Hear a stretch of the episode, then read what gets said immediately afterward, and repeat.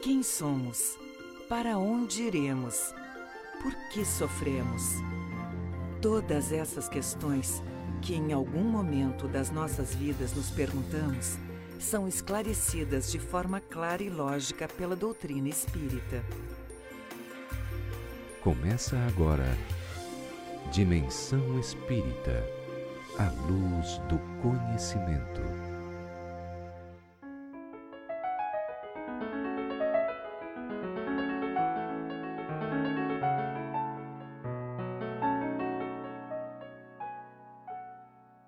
Jesus disse: Eu sou a porta, nós devemos atravessá-la.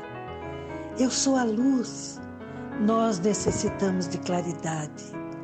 Eu sou o caminho, nós precisamos percorrê-lo.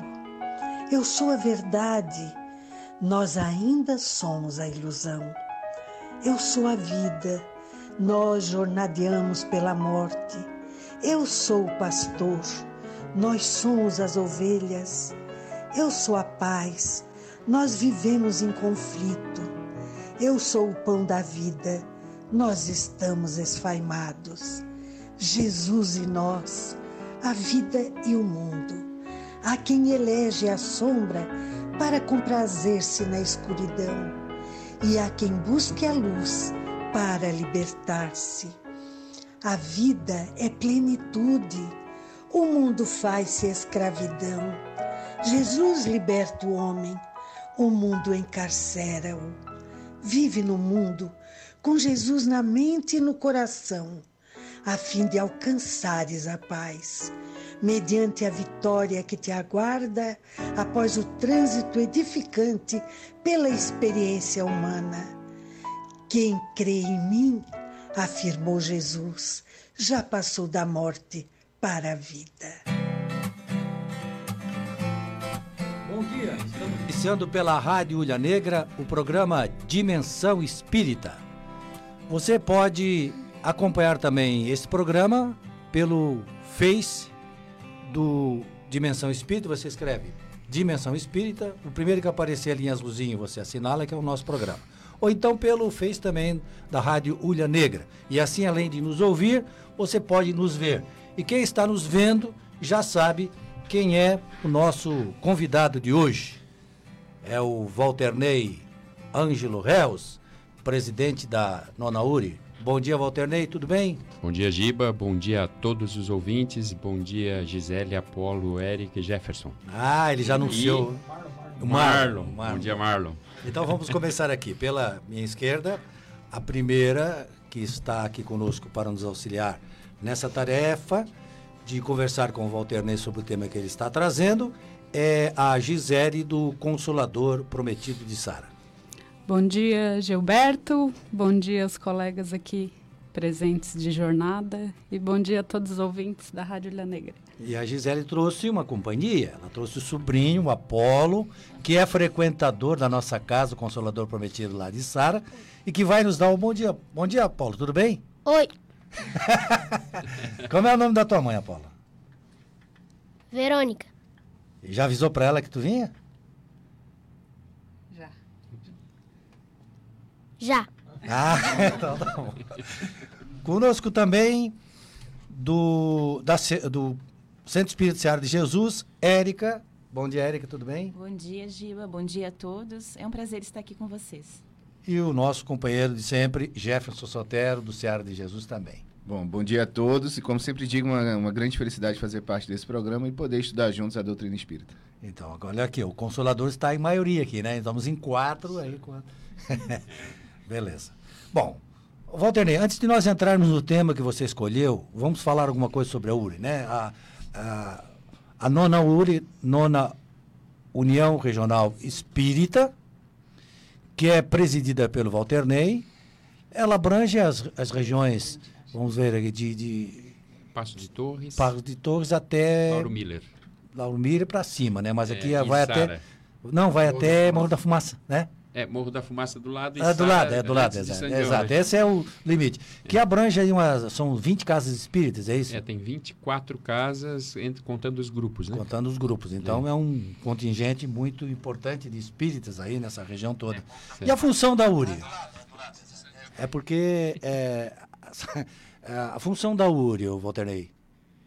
A função da URI, na verdade, Gibi ouvintes, é fundamentalmente promover eh, não apenas a união, unificação do movimento espírita, mas contribuir para que o movimento espírita atinja sua finalidade, seu, sua razão de ser. E a finalidade do movimento espírita não é a impressão pessoal das pessoas que integram o movimento, apesar de que isso é natural que as pessoas acabem imprimindo suas, seus pensamentos, seu modo de ser à, à sua atuação. Mas a finalidade do movimento espírita é divulgar a doutrina espírita na maior essência possível da doutrina espírita. Essa é a razão de ser do movimento. Para isso se constitui o movimento espírita, para levar a doutrina espírita com a maior clareza possível, com a maior transparência possível a todos aqueles que se interessem, evidentemente, por esta doutrina. Então, nós temos a nível nacional a Federação Espírita Brasileira, a nível internacional o Conselho Espírita Internacional, a nível nacional a Federação Espírita, divide-se em estados e em federações também, ou federativas, porque tem estados, por exemplo, não tem nome de federação, né? Exato. E a nível regional, então, divide em uniões, né? Nós temos 16 em Santa Catarina e nós somos uma delas, né? E nós somos uma, uma delas, nós somos a nona. É, na nona. Então, nesse, nesse próximo sábado, a gente, eu não vou testar no programa, já estou anunciando aqui, porque nós temos um compromisso muito importante da nona URI, que é uma reunião. O Conselho Federativo Conselho... Regional, certo. que reúne os presidentes de casas espíritas. Normalmente, a, a, a, formatação do Conselho Federativo Regional ela reúne os presidentes de casas espíritas da, das casas, evidentemente, da URI. Nesse caso, nós fizemos uma opção de ampliarmos a participação da reunião. Nós gostaríamos, e todos nós da, da diretoria, da URI, os membros da, da União Regional, estaremos muito felizes com a participação não apenas dos presidentes, mas que o presidente leve também uma, dois integrantes da casa ou do grupo. Eu já conversei pessoalmente com a esmagadora maioria. Esmagadora é uma palavra estranha, né? com a maioria dos membros da, dos presidentes, enfim, é, estimulando que haja participação não apenas do presidente. Mas esmagar a batata para fazer purê, bom? É, esmagar a batata é bem isso. É, algum tema assim específico que você quer destacar? Eu gostaria de destacar dois pontos essenciais. Um é relativo à parte estrutural do movimento mesmo, ou seja, como nós vamos desenvolver a atividade do movimento espírita, já que ele tem uma natureza material, ele tem uma natureza organizacional e você precisa estruturar os recursos de todas as ordens para que você faça esse movimento funcionar. E a outra, que eu reputo mais, é, mais no sentido espiritual da expressão, mais interessante, é que quando nós nos isolamos, quando as casas se isolam, e lamentavelmente as casas se isolam muito, tem casa que até os grupos se isolam, tem grupo que faz atividade sem que a casa saiba e tem casa que faz atividade sem que o movimento saiba. Você atende ao egoísmo. E quando as casas se unem, você atende a uma proposta essencial do Espiritismo, que é a caridade. A caridade pressupõe que nós unamos forças para encontrar soluções para, às vezes, na maioria das vezes, problemas comuns. Então, esse é um outro debate interessante. E um terceiro debate interessante que eu estou é, colocando em pauta é a questão do momento que nós estamos vivendo. Nós estamos passando por um período de transição. Esse período de transição demanda uma, uma atuação do movimento espírita, das casas espíritas, e as casas espíritas têm que assumir determinadas responsabilidades em relação a esse momento de transição que não apenas nós no Brasil, mas que o planeta está vivenciando. Transição planetária, né? Um Transição planetária que a gente fala, fala, fala, mas na hora mas que ela está acontecendo, de... galera, ó, não é comigo.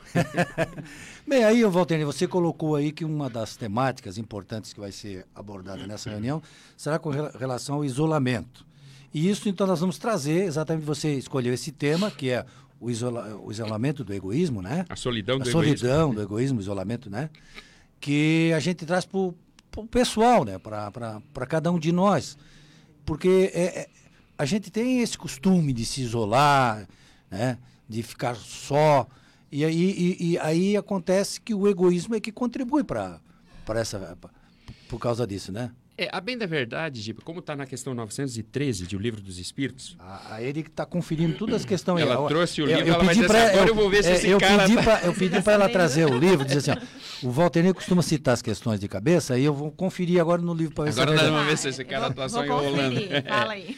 Na questão 913 de O Livro dos Espíritos, e aí eu falo com as minhas palavras, é, quando o senhor Allan Kardec pergunta qual seria a, a raiz de todos os dramas, de todas as dificuldades ele fala, evidentemente, com as palavras dele, mas qual é a raiz? Onde está a raiz de todo o mal, de toda a desigualdade, de toda a agressividade, de toda a intolerância, de toda a nossa incapacidade de nos relacionarmos com a diversidade, com o diferente? Onde é que está a raiz disso? E os espíritos, para variar, eles meio que, tipo, como já está no final do livro, eles uh, falam como se estivesse assim, pô, já falei isso umas, uma pá de vezes. Não percebeu ainda? É, não percebeu ainda. Já vou-lo disse muitas vezes. Uhum. O egoísmo. Então, a raiz, o centro de todo o nosso drama reside no egoísmo. Vamos pautar por aí. Reside no egoísmo. A partir dessa premissa de que os nossos dramas, sejam de naturezas pessoais, sejam de natureza social, seja de que natureza for, nascem, brotam do egoísmo, então, evidentemente, nós teríamos que apontar uma proposta de trabalho em relação ao, ego ao egoísmo. Só que o próprio senhor Allan Kardec, entendendo a dificuldade disso, ele faz a pergunta do seguinte: mas olha só, ele segue a, o questionamento, se não me falha a memória na 914, uhum. ele segue o questionamento, mas ah, já que essa criança está conosco desde todo sempre, é complicado erradicar isso, né? E aí os espíritos dão uma resposta que o que me interessa está no finalzinho, na última frase que diz assim, ó, a, a solução passa pela educação. Ou seja, tu só vai conseguir fazer o, o enfrentamento do egoísmo através de um processo de educação. Pois bem, Dito isso, eu gostaria de fazer algumas reflexões. E aí vocês vão interferindo, porque é muito interessante, porque senão eu vou ficar falando muito na sequência. E a reflexão, a reflexão que eu gostaria de fazer é o seguinte: o egoísmo, como dito, inclusive no livro dos Espíritos, e dito em todas as doutrinas, todas as doutrinas admitem o egoísmo, todas as doutrinas religiosas admitem o egoísmo como um elemento inerente a, a condição humana, o egoísmo está conosco desde que nós adquirimos consciência. Bom, se ele está conosco desde quando nós adquirimos consciência, você não muda o egoísmo só porque a pessoa diz que é pecado ser egoísta. Você não muda o egoísmo porque a pessoa diz que você tem que amar. E aí aconteceu um fenômeno que foi o seguinte: durante praticamente toda a nossa história, o egoísmo sempre foi contrabalançado, nós sempre fomos egoístas. Mas nós sempre fomos contrabalançados por um fenômeno chamado necessidade social. Nós sempre tivemos necessidades sociais. Como diz Aristóteles, e daí vem a definição de Aristóteles, nós somos animais políticos e sociais. E o que, que essa necessidade social fazia? Fazia com que nós tivéssemos uma espécie de contrapeso ao egoísmo. Então, nós éramos pessoas que pensávamos em nós, nós vivíamos para nós, mas a vida material era muito dura, e a vida em sociedade exigia que nós nos relacionássemos constantemente. Até com por uma questão de pessoas. sobrevivência, né? Exatamente, por questões de sobrevivência e por questões de dificuldade de ter as a coisas. A maior pena para mim, assim, quando coloca lá na antiguidade, não era a pessoa ser morta, era a pessoa ser isolada e mandada embora do. botado, jogado ela no mato sozinha. Agora fica por tua conta aí. então, essa condição de necessidade social, ela meio que fazia um contrapeso e o egoísmo ele não ganhava as proporções que ele ganhou. Isso fazia com que, por exemplo, se você montasse uma fábrica, vou dar um exemplo bem típico. Até 70 anos atrás, se você montasse uma fábrica, vamos usar o exemplo nosso aqui da nossa região. Você montava uma cerâmica em cocal você montava um frigorífico em Furquilinha. Você abriu uma mina, certo? Que são os expoentes da nossa economia, da nossa economia regional. O que acontecia? Você forçosamente, o, o dono do capital, forçosamente, ele tinha que se relacionar com a comunidade do entorno, porque era ali que ele ia obter a força de trabalho para gerar a riqueza dele. Só para as pessoas em casa mais ou menos entenderem. Isso fazia com que você construísse, por necessidade, uma relação, certo? Então você tinha interesses seus, mas você meio que contrabalançava porque você precisava daquela força de trabalho para gerar a tua riqueza. Muito bem, com a, finance, a financiarização, isso acabou. Você monta uma, uma cerâmica em, em, em cocal. Você monta a cerâmica em cocal e o cidadão diz o seguinte: olha, o pessoal que está trabalhando, você começa a produzir mais, o pessoal que está trabalhando porque a riqueza dele está na produção, ele diz assim: não, mas peraí, agora que eu estou produzindo mais, eu quero negociar contigo, eu quero ganhar mais, eu quero ter mais direitos. O que, que o cara faz? Meu, tá reclamando demais. Pega a planta da empresa dele, da fábrica dele, e leva para a China. Percebe? O que isso gerou? Isso, eu estou começando a falar disso tipo década de 40, certo? Com a década de 40, a partir do momento que termina a Segunda Guerra Mundial e nós temos uma planta de eh, industrial ociosa, uma planta gigantesca no mundo inteiro ociosa, porque terminou a guerra, o pessoal estava fazendo bomba, os cristãos fazendo bomba para matar outros cristãos e tudo mais. A galera olhou e disse assim: o que, que nós vamos fazer com esse monte de fábrica ociosa?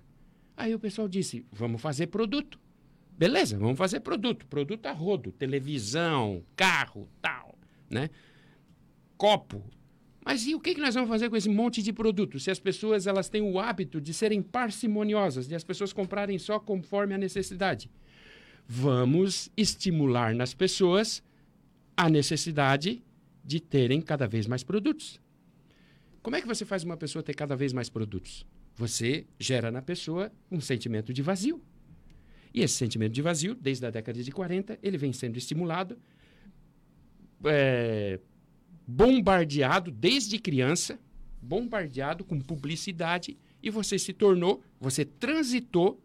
Eu estou fazendo aqui, povo de Jerusalém, uma volta gigantesca, para vocês entenderem.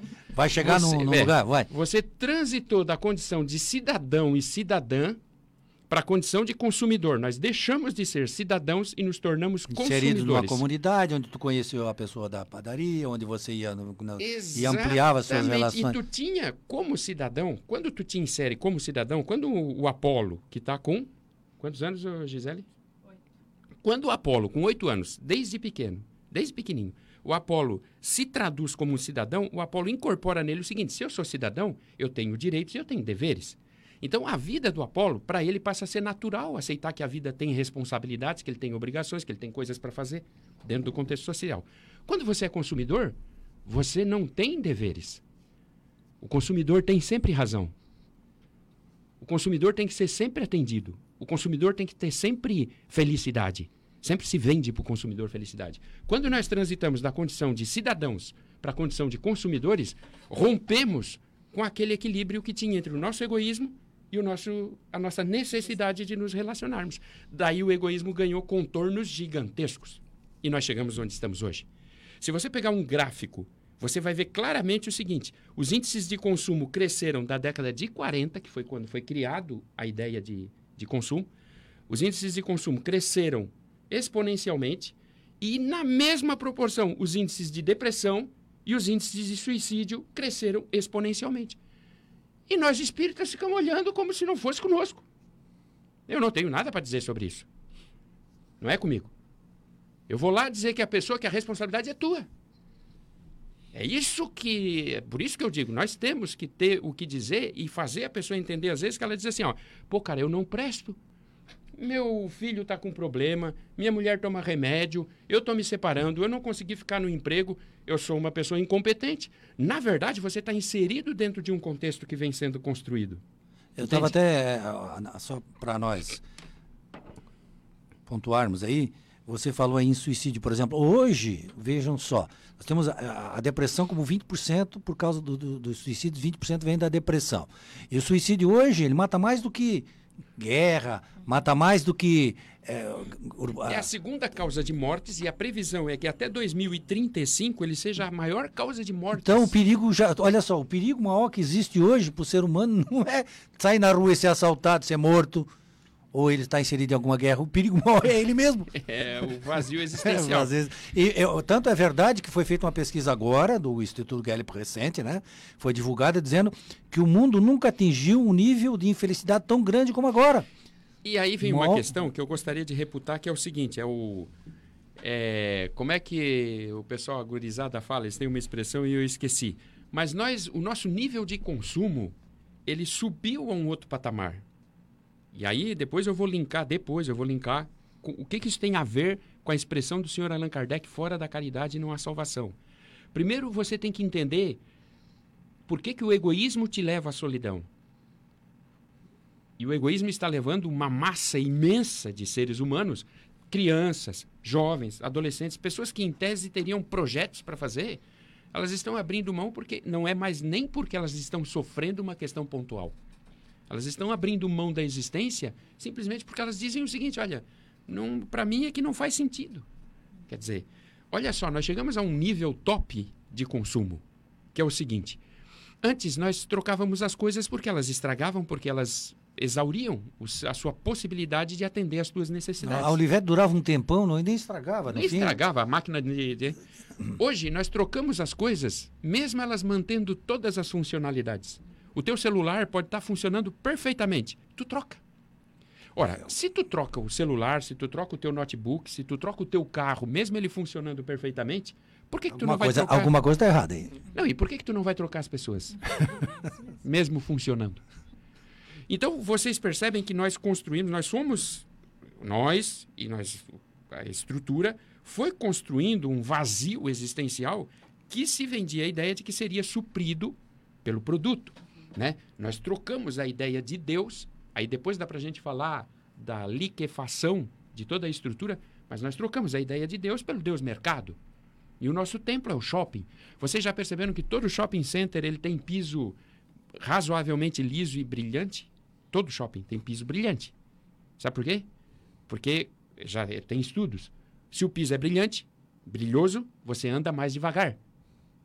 Você anda, pode perceber que você num shopping anda bem mais devagar do que você costuma andar, né?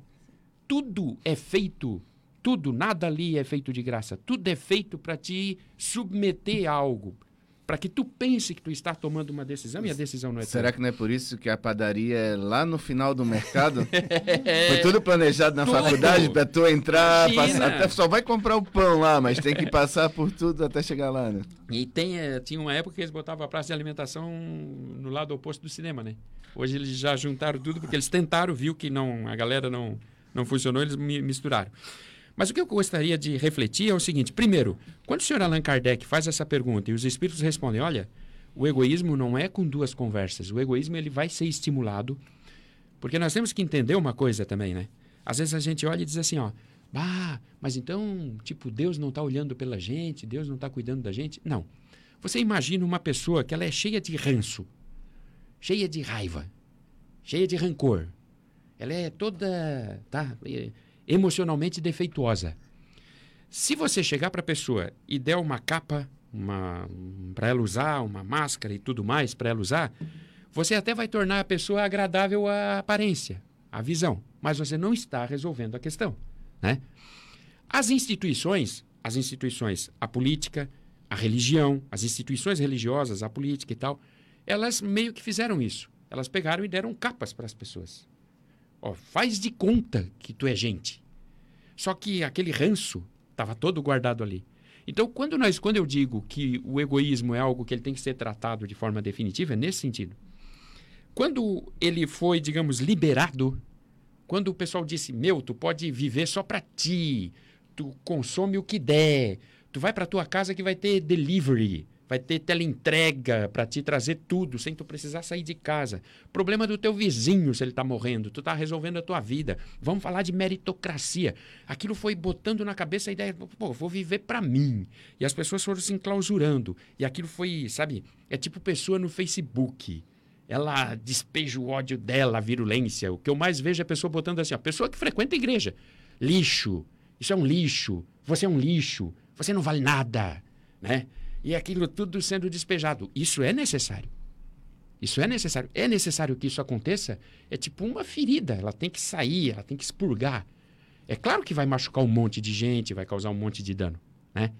Aí vem o fora da caridade numa salvação. E aí eu queria fazer um link do seguinte. Então nós estamos vivendo um momento que o egoísmo Tipo assim, é como se o egoísmo, eu vou fazer essa referência só para quem está ouvindo mais ou menos entender. É como se o egoísmo dissesse assim, ó, eu estou dando as cartas. Quem manda nesse barraco aqui sou eu.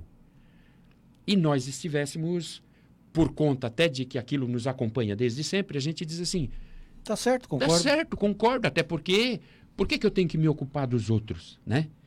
E a gente está vivendo esse tempo que os alemães, eu gosto muito, porque os alemães, para mim, são os melhores filósofos junto com os gregos, e eles criaram uma expressão chamada Zeitgeist. A expressão Zeitgeist significa o espírito do tempo. Acho que essa expressão é de Hegel, se não me falha a memória. O espírito do tempo. O que, que significa o espírito do tempo?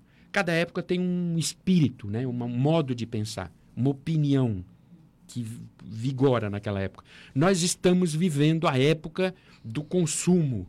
Esse é o espírito do nosso tempo. Nós estamos vivendo a época da indiferença. Nós estamos vivendo a época em que você tem tudo você conseguiu obter resultados materiais, você vê que outras pessoas que têm tudo e conseguiram obter resultados materiais estão se matando, se matando aqui eu falo literalmente, se enforcando, tomando remédio, dando tiro na cabeça.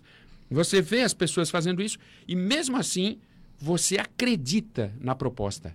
Você diz: não, eu, eu, comigo vai ser diferente, eu vou conseguir encher a minha casa de coisas e vai estar tudo certo. Né? Esse é o espírito do nosso tempo. Aí vem o Cristo e diz assim: meu irmão, eu vou te dar um princípio. Olha como uma coisa casa, né? Cristo vem e diz assim: eu vou te dar um princípio de equivalência. Isso fui eu que inventou, tá? eu que inventei. Princípio de equivalência. É, inventei agora. É princípio de equivalência. Quando o Cristo diz assim, ó, ama teu próximo como a ti mesmo, tu não prestou atenção. Ele criou um princípio de equivalência. Princípio no direito a gente sabe, né? É a moldura dentro da qual tu tem que colocar aquilo que é o objeto do teu estudo. Então, isso é princípio, né? Tem que estar dentro ali. Quando Cristo diz assim, fora, é, ama teu próximo como a ti mesmo, Cristo criou uma moldura, um princípio. Se tu entender isso, tu vai criar um movimento dentro da tua vida que é assim. Tu vai procurar gostar de ti e, na mesma proporção, gostar do mundo. Esse é o princípio. Aí o senhor Allan Kardec vem, em 1862, e diz assim, ó. Bom, o Cristo falou num princípio, mas eu tenho que transformar esse princípio num comportamento. Como é que Kardec faz? Aí ele vai e diz, né? Fora da caridade, não há salvação. Que em Esperanto a gente diz como, Giba? Fora da caridade? Exter carito nenia savo. Exter carito nenia salvo. Eu vou gravar isso para parecer um cara mais inteligente. Exter carito nenia salvo em Esperanto, né? Ou em, Without, em francês, como é que é, é em francês? Or charité point de sali. Or charité é. point de sali. em inglês, o inglês do tradutor do Google é without charity there is no salvation. Não, Aí a galera... Eles fazem uma tradução literal ali. Without charity there is no salvation. E o senhor Allan Kardec, ele constrói uma, um comportamento.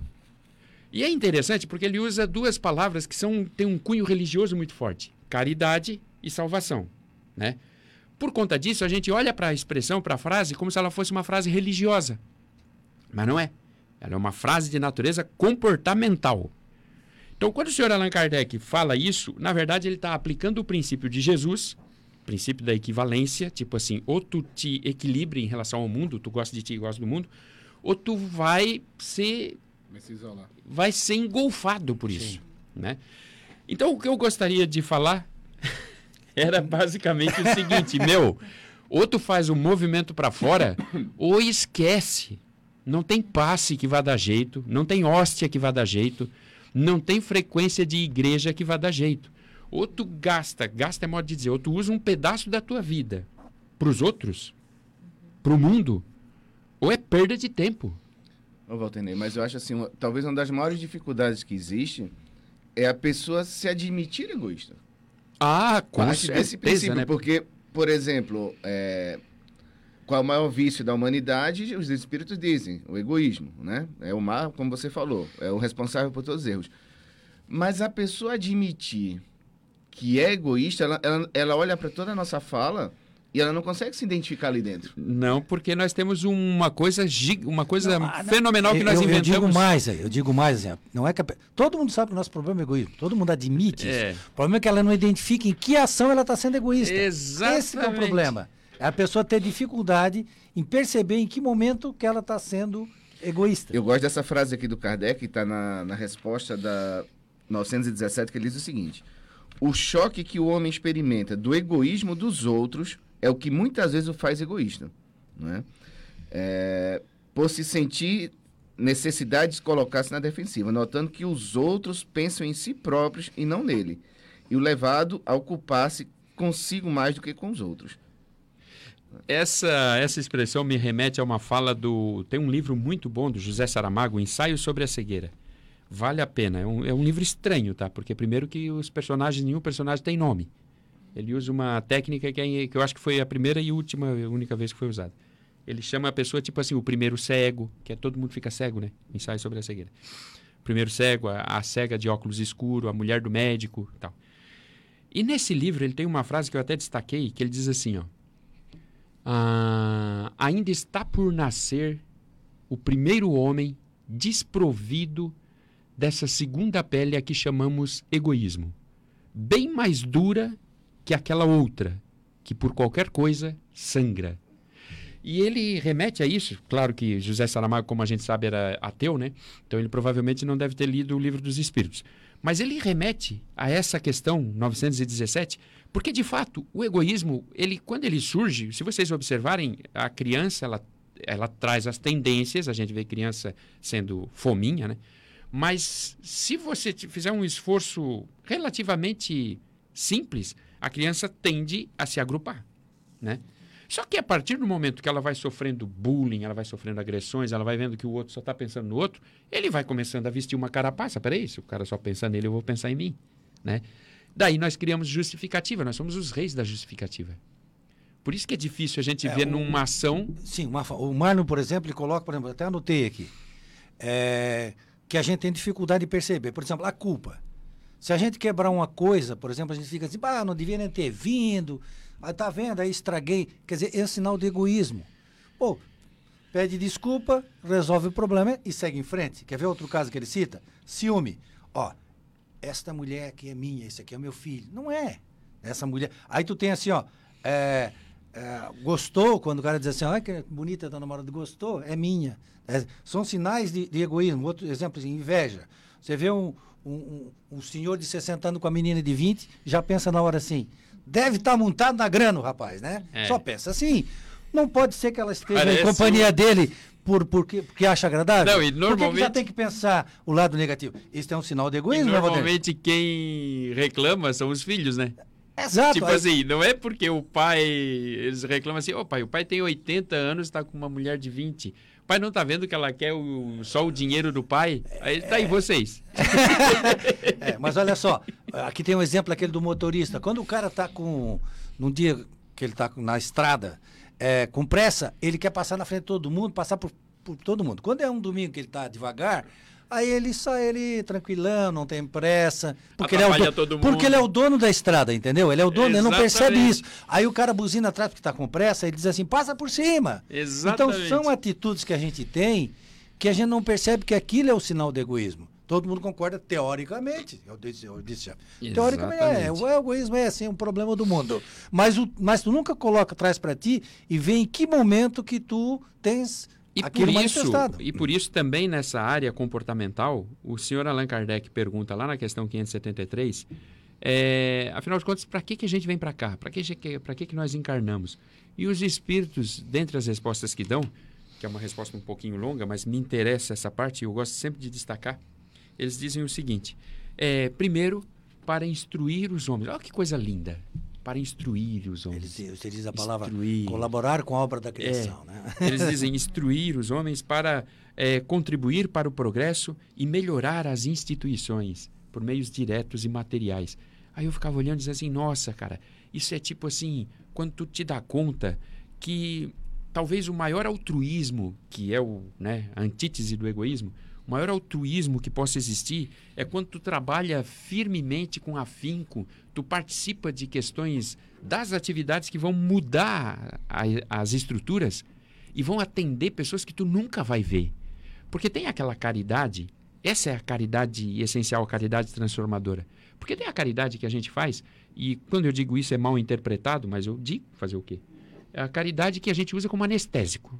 Né? É tipo da sopa. É, eu quero, eu, eu, adoro. Outro dia eu fui num lugar bem é, longe porque, daqui. É, fui num lugar bem longe daqui e o pessoal disse assim: eu tava, eu dei o curso à tarde lá no extremo oeste. E à noite eu fui fazer a palestra. E aí, né, a gente deu o curso tal, aí o pessoal foi, saiu para jantar. O pessoal falando assim: bah, nós temos um trabalho ali de sopa que a gente faz 32 anos que a gente dá sopa. Eu assim espero que não seja para as mesmas pessoas, né? Porque daí tem alguma coisa errada aí. e tem lugar mais próximo de nós que o pessoal, uma casa faz um trabalho. Aí a outra casa, em vez de agregar com aquela casa para estimular aquele trabalho, não, nós vamos fazer o nosso trabalho, porque nós temos os nossos pobres. Aí é a coisa do. Como é que é que o. Do, falou ali da, da posse, né? Da posse, é, posse. é o nosso. É, é, tipo, eu tenho o meu pobre. Quer dizer, eu adoro ajudar o meu pobre, mas ai do meu pobre se ele deixar de ser pobre. Tem uma, uma, uma amiga advogada que ela diz assim: eu vou lá ver os meus presos. vou lá ver os meus presos. ela, é. Então. Esse, esse modelo de caridade, eu não estou dizendo, gente, pelo amor de Deus, que não é para você dar sopa, não é para você fazer a roupinha tal. Você faça, faça tudo isso. Faça, é bom, ajuda, ajuda você e tudo mais. Mas assim, na esmagadora maioria das vezes, a gente supre uma necessidade pessoal. Sim, é sim, quase um exato. anestésico. Agora, quando você dedica a vida e tipo assim, peraí, a minha vida tem que ter um sentido, tem que ter uma razão e está explicitado na questão 573. Então, quando você modifica uma estrutura social, quando você presta atenção, aqui, galera, vocês que estão em casa, quem de vocês prestou atenção em todos os debates? Quer dizer, onde houve debate político? Ninguém. As pessoas, os candidatos falaram sobre a questão da dívida pública? Não. E você, quando foi votar, pensou na questão da dívida pública? Mas o que, eu tenho a ver com a dívida pública? A dívida pública consome 47, 49%, entre 47 e 49% de toda a nossa receita. Tudo que é produzido. Nós produzimos algo em torno de 5 trilhões. Desses 5 trilhões, 2,5 trilhão é para dar para nós damos para banco. E em educação, educação, quando eu falo educação para você que está em casa, educação é toda a gurizada do Brasil. Desde a gurizada que nasce até os 16 anos. Nós vamos chegar aí na ordem de uns 60, 65 milhões de crianças nesse, e adolescentes. Nesses 60, 65 milhões de crianças e adolescentes, nós botamos 250 bilhões de reais. Para banco, 2 trilhões. Para educação, de 65 milhões, nós botamos 250 bilhões. Quando você não presta atenção nisso, não adianta você ir para a igreja. Você está me entendendo? Quando você não se infere nisso e não vê como é que você pode contribuir para transformar isso, você não pratica uma caridade transformadora. Você está entendendo? Na verdade, o que a gente procura na maioria das vezes é encher os templos, encher as igrejas, dizer que as pessoas têm que amar, mas na hora que a pessoa tem que dedicar um espaço da sua vida para efetivamente amar e dedicar um espaço da sua vida e fazer coisas para que a transformação social ocorra, aí você diz: não, mas peraí, isso aí não é comigo. Né? Tinha um cidadão, aliás, deixa eu só dizer uma coisa aqui. Nós temos duas opções na vida, Giba. Duas. Todo mundo aqui. Desde o Nascer Apolo, e morrer. É, nascer e morrer e renascer de novo. Aí já é três. Nessa existência, a gente só tem duas opções. Duas. Não tem nenhuma, nem três. São duas. Ou você se posiciona, e é isso que dá a você uma certa, um estofo, uma estatura, Uma estrutura, né? uma estrutura, e você se posicionando, você pode lidar com o teu egoísmo, porque egoísta todos nós somos, né, por, por razões óbvias. Se você se posiciona, você vai lidando com o teu egoísmo e você vai se tornando uma pessoa capaz de fazer frente a esse gigante da alma. Então, ou você se posiciona sobre tudo, sobre todas as circunstâncias, sobre todas as situações, você se posiciona. Você sempre tem um parâmetro. Uma pessoa te convida para abrir um negócio. E você diz assim: nossa, esse negócio vai me resolver a vida financeiramente. Mas, mas vai me resolver a vida na questão ética tal? Não. Ou vai? Não, não tem problema. Então tá. Então você se posiciona para tudo. Você está casado, você se posiciona no casamento. Você está trabalhando, você se posiciona no seu trabalho. Você se posiciona. Você é uma pessoa que se posiciona. Você tem senso crítico. Ou você se posiciona. E teve um cara que fez isso. Que eu não lembro o nome dele, e eles encheram ele de chicote e depois pregaram ele. Aí ele fez isso. Ele Ele, foi numa, exatamente numa cruz É, que eles é, pregaram. mais ou menos. Ele se posicionava. Não sei se vocês perceberam, ele sempre se posicionou. Ou você se posiciona, ou você tem a opção de. Teve um cara que também fez isso. Eu não estou vendo culpa nesse cara. Eu estou achando ele até bem justo. Eu nem sei por que, que vocês querem crucificar esse cara. Eu não sei por que estão batendo naquele cara lá. Ele é gay. Estão batendo nele porque ele é gay. Mas não é comigo. Eu não sei por que, que não deixam aquele cara entrar. Ele é negro? Não, mas não é comigo. É só essas duas opções, para você que está em casa, que a gente fala de caridade, é só essas duas opções que nós temos. Não tem conversa. Ou nós nos posicionamos, ou nós nos omitimos perante a vida. É disso que o Evangelho inteiro fala, é disso que o livro dos Espíritos inteiro fala, é disso que todas as doutrinas falam. Então, é essa proposta, quando o senhor Allan Kardec diz fora da caridade não há salvação, ele está falando de uma coisa muito mais profunda, mas muito mais profunda do que tu ficar ali é, fazendo. Vou insistir, tá? É bom, faz tudo, mas se você entende que isso está resolvendo as questões, aí você tem que se reciclar. Fazer uma coisinha pessoal, né? É, mas assim, é, indo no, no, contraponto, na verdade é o seguinte, é, tudo é um processo, né? A doutrina espírita... Com certeza. Do, principalmente para nós que somos reencarnacionistas, acreditamos que a vida continua e nós teremos várias oportunidades, tanto a doutrina espírita, como, vamos dizer, os ensinamentos do Cristo interpretado por outras religiões, na minha visão, é, é um propósito de vida. Não é? Eu não posso, por exemplo, pegar o Evangelho segundo o Espiritismo e esperar que as pessoas consigam atuar em cima do evangelho agora. Porque talvez não tenham nem a maturidade ainda de interpretar o evangelho. Dizer, o nosso trabalho como espírita é exatamente divulgar as pessoas, fazer com que elas reflitam. Mas também temos que ter a paciência de entender que cada um está num momento de, de tomar suas decisões, né? Então, um exemplo assim, o, o ir na igreja talvez seja um princípio, né? Ah, com certeza. É um Isso é bom até lembrar mesmo. Né? É um Sim. princípio do despertar da caridade. Né? Porque, o exemplo, a caridade. É, o que o Voltaire está falando não é só isso, né? I, exatamente. Não é que não, não é seja, só... é que não é só. É, mas é, é, o objetivo a gente chegar lá, é. porque o que acontece? A gente não tem nenhum pensamento crítico. Né? Talvez a gente não esteja engajado em nada. Talvez, é. Né? E aí, quando a gente vai passar pela dor, que é profunda, e aí eu trago no Evangelho, está no, no capítulo 5 sobre mortes prematuras, para mim é onde o, os espíritos colocam é, talvez o maior egoísmo que se encontre na Terra, é quando ele está questionando uma mãe. Né? O filho, o filho desencarna, né? E ela pergunta, e o espírito fala assim: será que não é egoísmo seu querer que seu filho fique com você nesse vale de misérias? Então, na verdade, o que acontece? Às vezes as pessoas precisam passar por um choque grande né? para começar a despertar a sua alma para os verdadeiros valores. Até chegar nesse princípio dessa, dessa mudança de ética, de tudo, que realmente demora. Porque tem essas duas moedas. Né? Ou você vai pela dor ou pelo amor. Nós estamos aqui mostrando. Jesus nos trouxe o caminho do amor, né? Disse, se você seguir por aqui, você não precisa passar por aquele outro ali. E a gente sempre escolhe o caminho mais difícil, mais, mais complicado, né, Valtenei? Eu até estava anotando aqui, anotei, porque eu estava lendo hoje agora de manhã, fiquei, achei é, Mas a gente está sem intervalo, tem algumas não, perguntinhas nós... aqui assim. Ah, sim, eu já passo para ti em seguida é, aí, tá? Gente... Pergunta e, e vê quem é que está nos acompanhando. Tá. Uma questão interessante, porque tem o dever, tem aquilo que a gente faz por dever social. Quando você ajuda alguém, você faz por dever. Sim. Tá lá, tem inclusive no Evangelho segundo o Espiritismo. Tem coisa que você deve fazer por dever, porque você vive em sociedade, você cumpre aquilo como um dever. E aquilo que você faz com amor, junto com o dever, daí já passa a ser a caridade, que é a, a coisa mais profunda. Eu estava lendo agora aqui lá na Israel, interessante, eu achei muito interessante. É, eles verificaram que demorava muito chegar a ambulância lá para atender os caras que eram acidentados, né? E, e aí um grupo, voluntários de médicos, pessoal de, de saúde, se coloca dentro de um, de um, de um aplicativo, um telefone celular, deu um acidente, demora para chegar a ambulância, porque demora 10, 15, 20 minutos, até, até quando chega já está morto.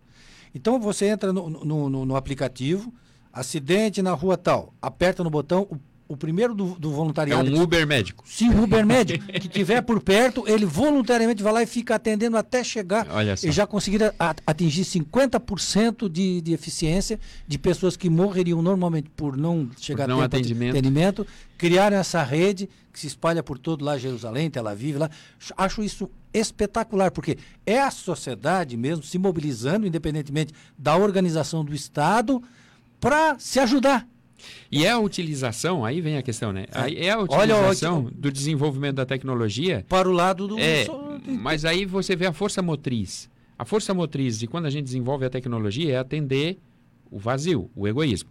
E a força motriz de quem pensa assim, que já é um espírito que tem uma, uma consciência social, então ele olha para tudo sempre observando assim, como é que isso aqui pode ser útil? Útil no sentido mais estrito da palavra, no sentido mais profundo. Para ajudar os outros. Exatamente. Pra... E como. Então, na verdade, não é a raiva contra a ferramenta que resolve. Não é Sim, você o defeito negar. não está ali, né? O defeito não está tá no, no, no, no, celular. Está no bichinho que usa. É. o problema é quem usa. Mas o Jefferson está ali no, anotando. Algumas pessoas estão nos acompanhando, acho que com perguntas, inclusive quem é que está nos acompanhando hoje, o Jefferson? Bom, vamos lá. Tem bastante gente hoje, nós estamos com, com um recorde aqui, quase 30 pessoas assistindo ao vivo. Isso no no Facebook. No Facebook, no Facebook né? Fora o rádio, claro, né? E o Face da rádio também, né? Isso. Nós então, estamos é, só no... Então, no Face da rádio, né? Esse é o da, da rádio. Da rádio. Tá, vamos lá. É a Suzana Machado.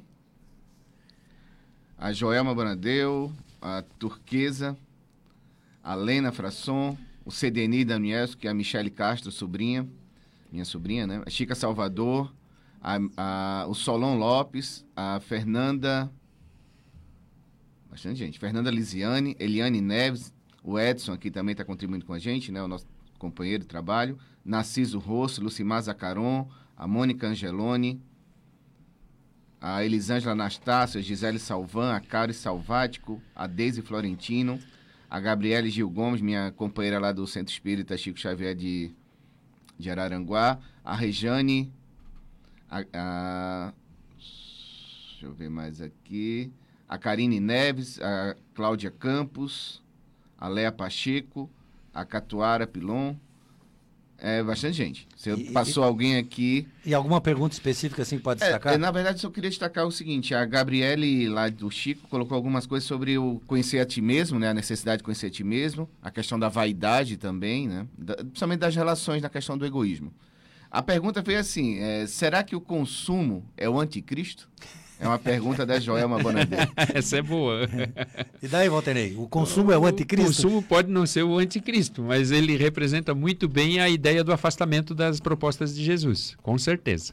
Ele não é, mas ele faz bem o papel de nos afastar da, da proposta evangélica. Kardec, no livro dos Espíritos, que eu não sou de gravar pergunta, mas assim, Kardec diz, faz uma pergunta para os Espíritos: é, como é que nós podemos ser felizes na Terra, moralmente e materialmente, né? Aí os espíritos respondem que materialmente você tem o seu necessário para viver. Né? Eu interpreto assim: quanto mais você quiser ter e você não tiver, você sofre.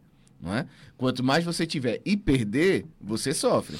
Então tem o seu necessário. E aí ele diz, imoralmente, aí eles respondem, consciência tranquila. Mas se você tiver consciência tranquila do que você está fazendo é o melhor que você pode, seja feliz assim também. Né? E a dificuldade nossa, exatamente, Walter, como você está colocando, é identificar essa consciência tranquila. Em que momento que a gente fica com a consciência tranquila? Quando a gente segue essa recomendação de Kardec, é isso? É, com certeza. Consci... Primeiro que a consciência tranquila é um processo, com certeza, o último, né?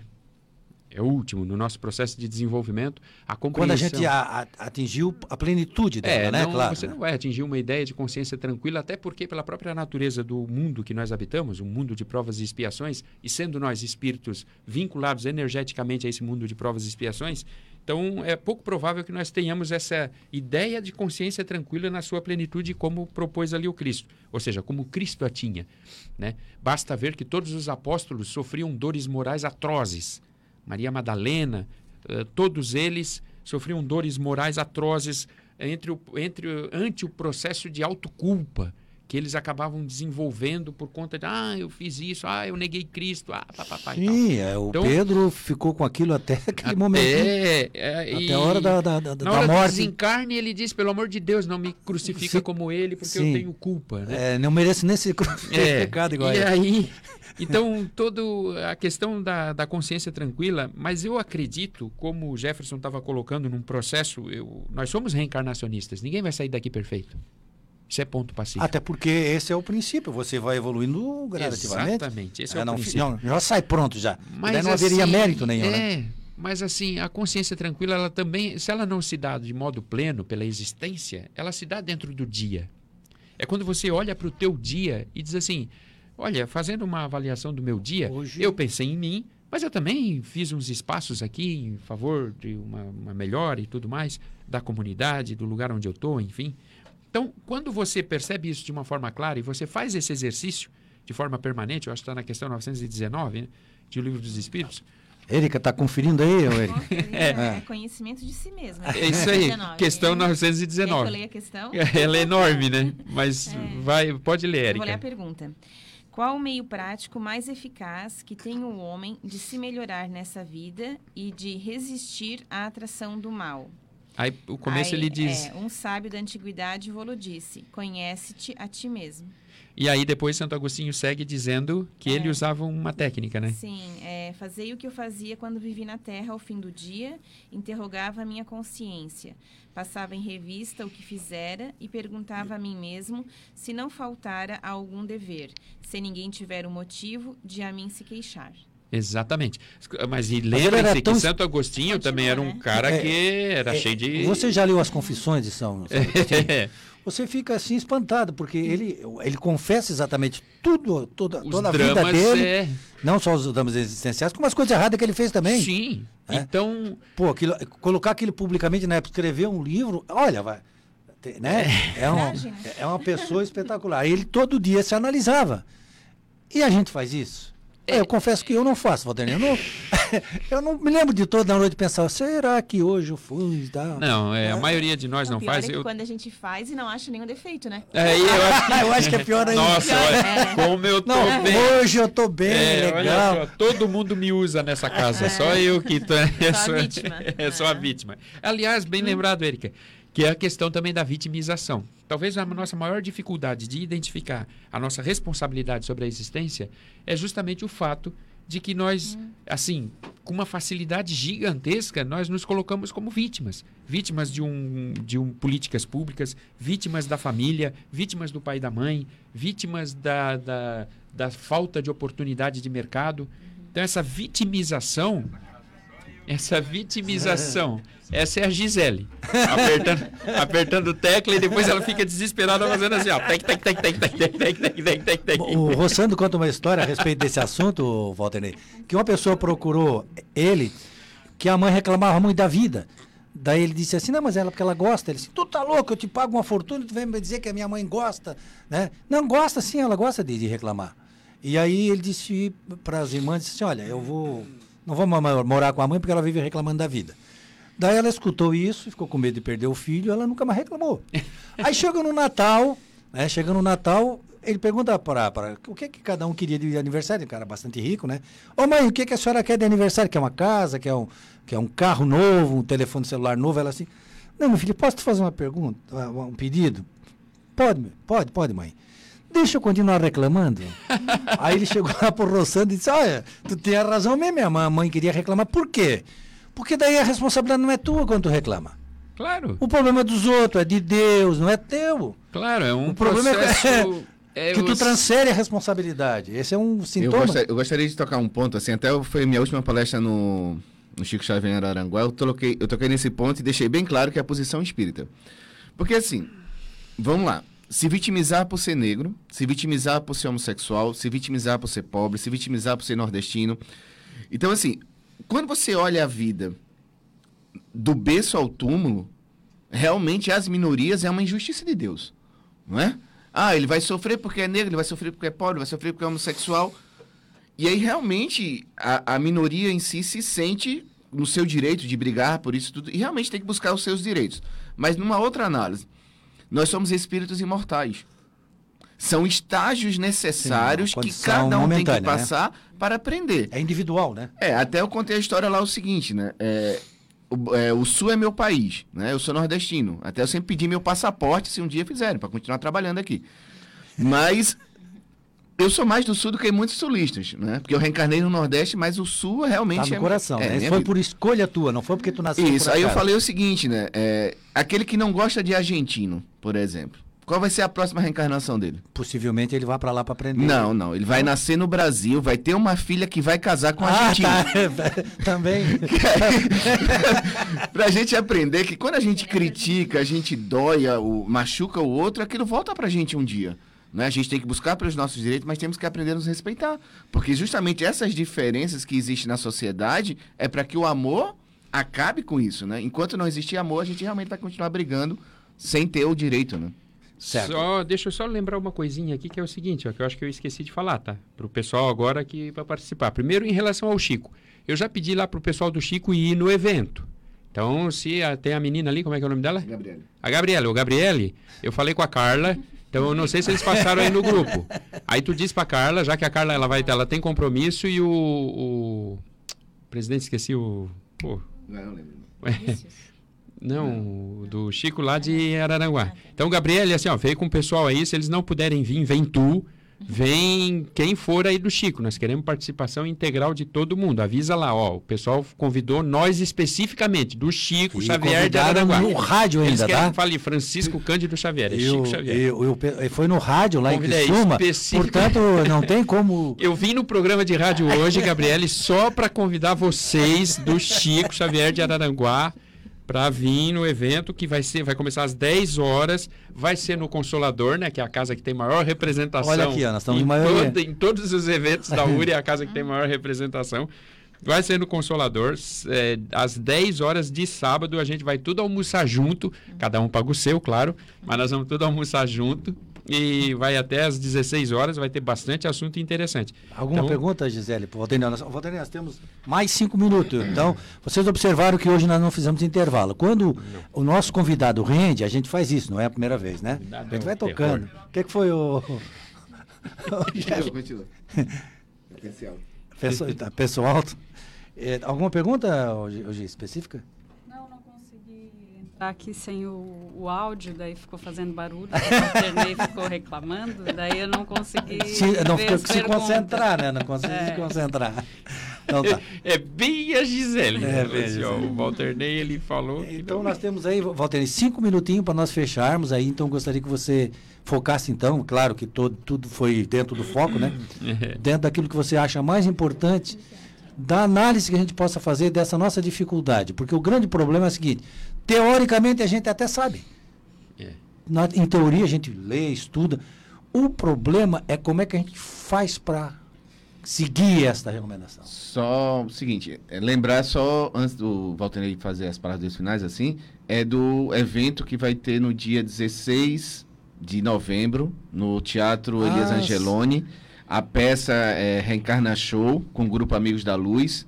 Vai começar às 21 horas, o ingresso deve estar uns 30 reais, 30 reais lá na bilheteria. Então, só para reforçar que a gente vai ter esse encontro, né, com esses artistas que divulgam a doutrina espírita em forma de comédia. Então, vai, é, e nas casas espíritas também tem o ingresso desse, desse show, que vai ser no dia 16 de novembro, às 21 horas, no Teatro Elias Angeloni. Para quem não conhece ainda, bota ele no, no, no YouTube assim, Amigos da Luz. É. Vão aparecer diversos quadros da maneira como eles expõem o espiritismo de uma forma eh, engraçada, divertida, mas muito séria. Eles são muito bons e você vai esse espetáculo que você vai eh, sair de lá satisfeito com aquilo que você vai ver e vai ouvir. Walter, então agora já sobrou só quatro, cinco minutos. O Milor Fernandes. É bem lembrado esse o, o Reencarna Show. É muito engraçado. E vale a pena ir. É um, e teatro, né? Tu junta arte com, a, com o espiritismo, que é sempre muito rico. O Milor Fernandes tinha uma frase que eu achava engraçada, que ele dizia assim, ó. O altruísta é o maior dos egoístas. Que É, ele falava num sentido, evidentemente, Milor Fernandes também era um descrente, né? Vai arder no fogo do inferno. mas Milor Fernandes era um É cara brincadeira, genial, pessoal, mas tá? ele- Não tem nada disso aí, É, não não. vai isso aí, tá? Não vai levar mas literalmente. ele, mas ele era, ele evidentemente falava essa frase num sentido é, irônico, né? É, é, enfim, num sentido irônico. Mas, eh, de certa forma, como foi bem lembrado aqui, todos nós transitamos ou ainda dormitamos no egoísmo. Nós somos pessoas que pensamos em nós pela natureza de onde nós viemos e tudo mais. Quando ele diz o altruísta é o maior dos egoístas, é que quando você faz as coisas pensando nos outros, é a melhor forma de você se dar bem. Então, por isso, o altruísta é o maior dos egoístas. Quando você faz uma coisa e faz com que a sua rua fique melhor, o seu bairro fique melhor, a sua cidade fique melhor, com que os processos de desigualdade diminuam, com que as pessoas tenham mais condições de terem direito à, à vida digna, seja no sentido material, seja no sentido espiritual. Quando você atua nesse sentido, a tua vida fica melhor. Você vai precisar de menos grade, você vai precisar de menos armas, você vai precisar de menos cercas, você vai precisar de menos eh, raiva da diversidade, você vai precisar cada vez menos se preocupar com você. Então, se você em casa pensa assim, bom, eu sou egoísta, ótimo, é um bom começo, é a, é a referência que você tem de que você está certo. Você está certo. Nós somos egoístas. Agora, eu não gosto de ser egoísta. Eu não gosto de passar uma vida miserável, vazia, vivendo só para mim, pensando só em mim, porque chegará o dia em que eu estarei na minha cadeira de papai sem ter com quem conversar. E não tem coisa mais dolorosa. Então, nesse sentido, saia, vá para a rua, procure ver alguma coisa. Sempre tem uma oportunidade, sempre tem uma opção. Seja ah, num presídio para estimular aquele que está enclausurado. Seja num orfanato. Ah, mas eu não gosto de preso porque preso está lá porque merece. Preso está lá porque é tudo bandido. Tá, então tu não gosta de preso, vai no orfanato. Ah, mas a criança dói meu coração, não consigo lidar com criança. Então vai numa escola, vai no asilo, vai na rua, sei lá. Hã? Vai com os cachorrinhos, bem lembrado. Vai nos cachorrinhos. Mas vai, Faz criatura. alguma coisa. É, faz um movimento para a rua, que tu vai estar tá atendendo dois princípios que são salvadores. Um proposto pelo senhor Allan Kardec, quando ele diz fora da caridade não há salvação, e outro proposto pelo Cristo, quando ele diz ama teu próximo como a ti mesmo. Equilibra. Parte para ti, parte para os outros. Beleza, Valdir. A gente agradece a tua presença, né? Um programa que hoje foi bastante rico. A abordagem desse tema é um, uma coisa maravilhosa, né? Porque a gente nunca esgota a análise, né?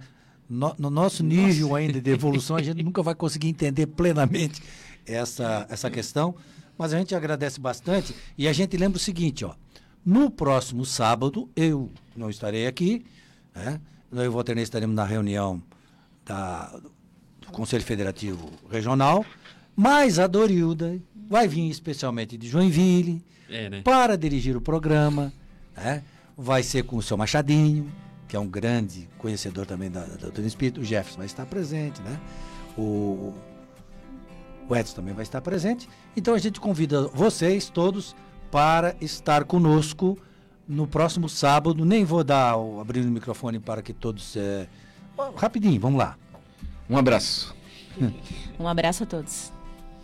Obrigada mais uma vez pela oportunidade de estar aqui com vocês. Bom final de semana a todos. Então. Pessoal. é isso, Paulo. Então nós convidamos você para que no próximo sábado acompanhe o nosso programa. Até lá. Se Deus quiser. Você ouviu Dimensão Espírita. Aqui na Ulha Negra. Curta nossa fanpage no facebook.com barra pg Dimensão Espírita. Todos os sábados, você acompanha o programa Dimensão Espírita, à luz do conhecimento da doutrina espírita.